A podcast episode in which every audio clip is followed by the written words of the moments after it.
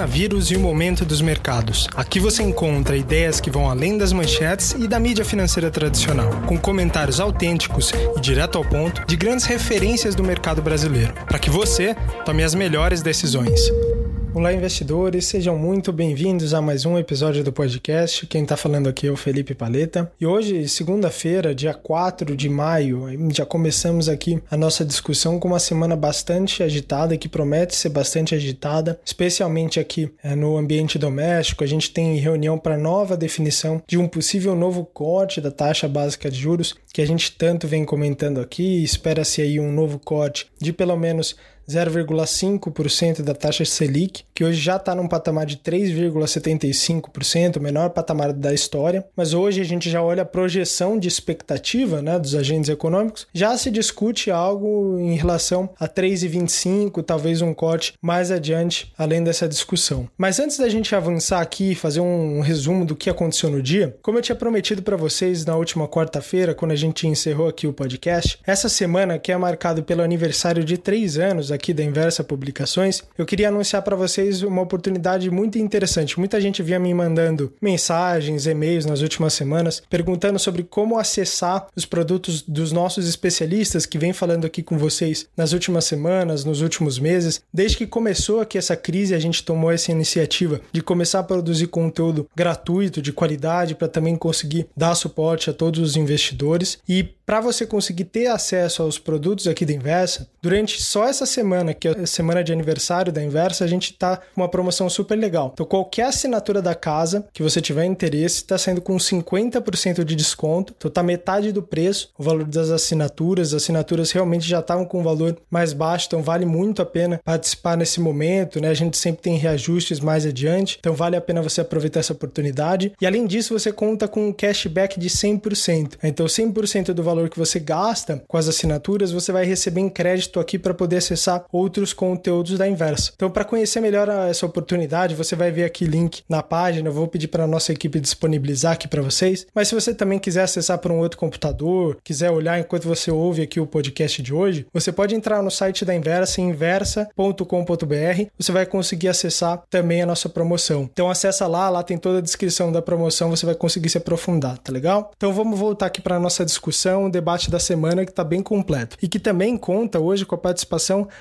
do, de quem já é a figurinha carimbada aqui, né? O Marink Martins volta hoje para fazer um comentário bastante uh, relevante sobre conjuntura. Ele fala bastante sobre o porquê o mercado ele está passando por ondas de correções de curto prazo. Então caiu muito fortemente naquela primeira onda em março, teve uma forte correção e agora parece entrar numa nova pequena onda de correção que é destacado especialmente uh, no atrito né, entre Estados Unidos e China. Então muita gente já vinha discutindo aqui sobre uh, esse estresse comercial entre os chineses e os americanos e ela foi com certeza esquentada essa relação nas últimas semanas com o Michael Pompeo, né, que é o secretário de Estados dos Estados Unidos, é, colocando ali a possibilidade e dizendo que existem provas de que o vírus, né, o coronavírus aqui, que todo mundo está sofrendo nesse momento, é, ele teria surgido em laboratório na China. Então isso está trazendo com certeza um embate é, diplomático muito grande, isso está levando a um estresse em bolsa muito destacado, né? Então a gente viu na última sexta-feira as bolsas lá fora caindo bastante, aqui era feriado, então a gente não viu esse reflexo, esse reflexo então que já estava contratado para acontecer nessa segunda-feira aqui no Brasil, e a gente viu isso acontecer. Então hoje operando perto da normalidade lá fora, o S&P 500 praticamente no 0 a 0, mas aqui a bolsa caindo mais forte, caindo 3% aproximadamente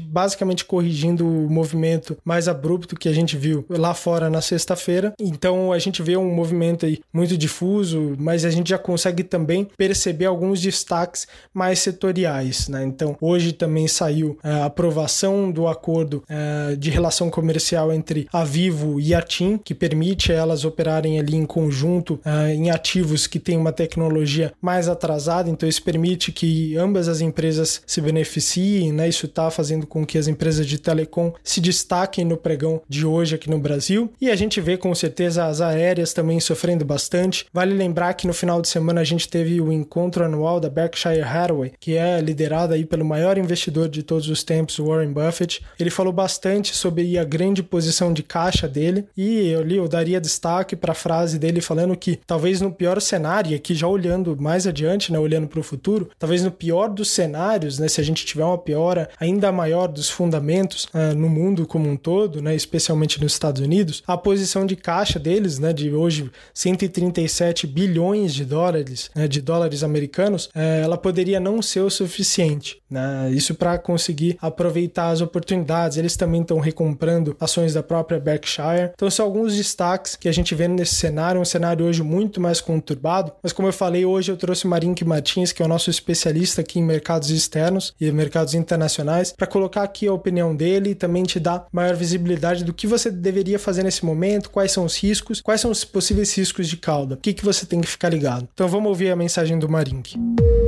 Olá, leitor inverso, aqui é o Marink Martins. Eu gravo nesse primeiro dia útil de maio, um mês difícil, né? Um mês que historicamente é um mês de queda nas bolsas. E o mês de maio, na verdade, ele começou na sexta-feira, foi feriado no Brasil, mas em Nova York a gente teve a bolsa em queda. Algumas pessoas atribuem essa queda a resultados específicos de empresas. Eu já acho que tem mais a ver com o agravamento das tensões comerciais entre a China e os Estados Unidos. Trump, em sua campanha eleitoral, ele precisa realmente achar um culpado e a China se encaixa muito bem nesse sentido, né? Mesmo sem ter dados científicos que comprovem de que o vírus foi realmente manipulado por chineses, Trump disse estar convicto que houve negligência por lá e pinta né, a China como a grande vilã da história. É, eu não estou aqui para dizer que se isso é verdade, né, se isso aí procede ou não, mas do ponto de vista é, eleitoral, eu acho que faz muito sentido, até mesmo porque uma parte né, a, é, do, do, eleitorado né, do Trump né, vê a China como uma grande vilã. Por falar nisso, né, a própria tensão entre China e Estados Unidos, como eu já discuti inúmeras vezes aqui, trata-se de uma guerra interna nos Estados Unidos entre os falcões da soberania nacional e os globalistas. Né? Os falcões, aqueles capitaneados pelo Peter Navarro, que está lá no, no, governo Trump, né? eles veem a China como uma grande ameaça, falam sobre a tecnologia 5G, falam sobre diversas violações de direitos humanos e uma série de ofensas direcionadas à China. Já os globalistas, eles não só é, argumentam que por um, uma outra visão, mas eles precisam de uma China mais parceira. Afinal, né, empresas, Wall Street de uma forma geral se beneficia muito disso. E a gente vive um momento muito peculiar, um momento em que a gente vê uma transição importante acontecendo. Uma em que o consumidor americano, que sempre foi o grande motor né, da, do PIB global, é, ele está frágil nesse momento. A gente vê o desemprego crescendo de uma forma absurda nos Estados Unidos, 30 milhões de desempregados, a quem o, o, mais otimista acha que isso é temporário, tem gente que já acha que metade desse contingente não volta para o mercado de trabalho tão cedo, então o consumidor americano está mais frágil. E isso abre espaço para o consumidor chinês, que tem aí uma ótima oportunidade aí de ganhar uma maior relevância. E isso está diretamente relacionado aí à expectativa de lucratividade de empresas como a Nike, como a Coca-Cola, como a Starbucks e muitas e muitas outras. Até mesmo as grandes empresas como a Microsoft e a Apple precisam muito da China. Então a gente vive um momento peculiar, um momento que acaba tendo um, um grande reflexo em como né, será o comportamento da moeda americana. Eu acho que dentre inúmeras variáveis, o comportamento do dólar nos dá uma direção. Há quem acredite que o dólar tende a se valorizar no curto prazo, porque há uma escassez de dólares no mundo. Muitas empresas né, se endividaram em dólar e agora precisam de ter acesso a esses dólares para liquidar com as suas obrigações. Por um outro lado, há quem acredite que tudo isso que vem ocorrendo, toda essa reação dos bancos centrais e em particular a do Fed, que é a mais a mais intensa, isso contribui para um cenário que eventualmente se provará inflacionário e promoverá uma forte desvalorização do dólar. Então essa variável aí de como será o comportamento do dólar, eu acho que é o que realmente tende a ditar como a tendência. Para não deixar você aqui sem uma opinião, a minha opinião é que o dólar tende a ficar estável ou perder valor, né? Eu não acho que os movimentos tendem a ser né, tão fortes como muitos acreditam, mas eu acredito muito que o governo americano não quer dessa vez um dólar forte, até mesmo porque 40% das empresas americanas, quase 40, derivam suas receitas que, de outros mercados, né? Eles são receitas denominadas em outras moedas. Um dólar forte nesse momento em que os mercados, todos os mercados do mundo sofrem, isso pode afetar negativamente o S&P. E o S&P hoje passa a ser é, uma variável muito importante, mais importante do que qualquer época no passado. Se no passado os Estados Unidos lutaram contra o padrão ouro, depois lutaram contra o padrão dólar, e agora lutam contra o padrão S&P para manter o S&P aí no alto, né? O S&P hoje ele tem uma correlação forte com o desempenho econômico dos Estados Unidos. Existe o que é conhecido como o efeito riqueza, wealth effect, que uma queda no S&P acaba abalando a confiança do consumidor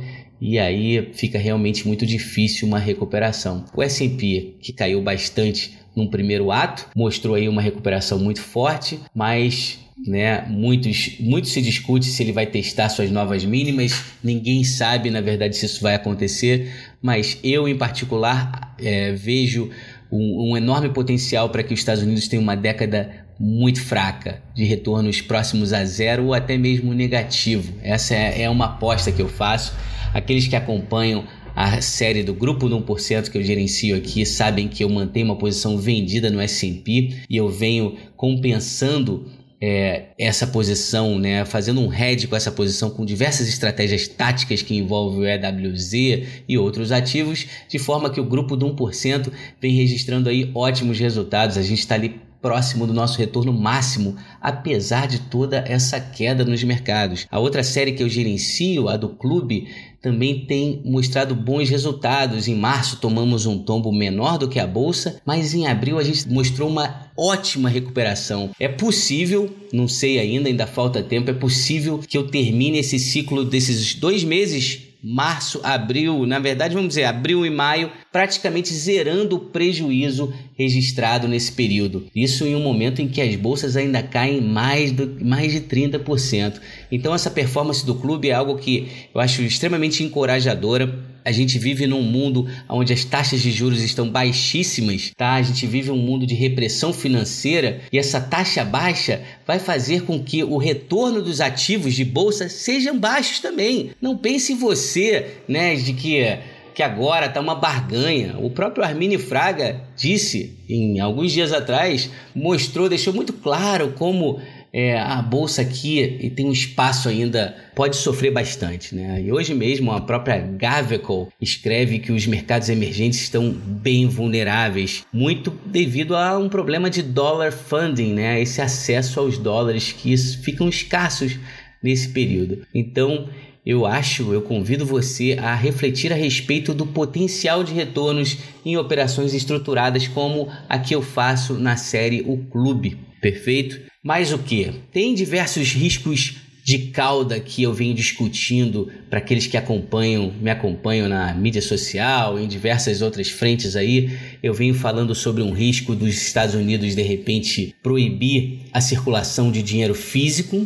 Né? Isso daí pode parecer esdrúxulo, mas é, algo análogo foi feito em 1933 com o ouro. Agora o ouro não é o que preocupa os Estados Unidos, mas o dinheiro físico é sim algo que pode melhorar a receita tributária dos Estados Unidos, pode diminuir a criminalidade, tem uma série de benefícios que isso pode trazer. Tira também muita liberdade, né? A liberdade de você usar o dinheiro ao portador, né? Que é algo que estamos tão acostumados. Isso daí seria algo negativo para o dólar, porque dentro do, da quantidade de dinheiro que há em circulação, algo próximo a 1,8 trilhões, mais da metade está fora dos Estados Unidos. Então, teríamos aí um enorme contingente sendo forçado a vender seus dólares caso um evento como esse ocorra. Esse evento está sendo colocado aqui como um risco de cauda, um evento de baixa probabilidade. Existem outros eventos também que vêm sendo discutidos, como vale falar aqui a respeito da moeda da Arábia Saudita. O regime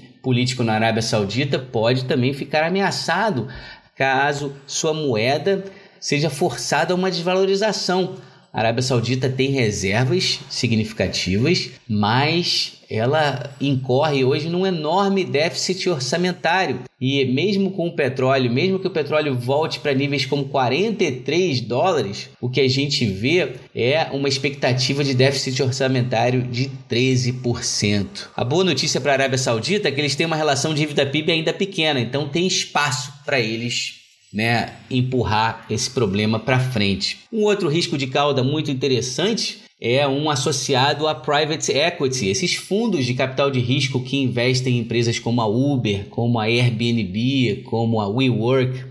A gente já viu no caso da WeWork, que é a empresa japonesa, o SoftBank, que não só investe na WeWork, mas em diversas outras empresas, vem enfrentando enormes dificuldades. O custo de capital para essas empresas vem subindo de forma que a Airbnb perdeu o barco, não fez seu IPO, a Uber fez seu IPO, mas vem sofrendo também.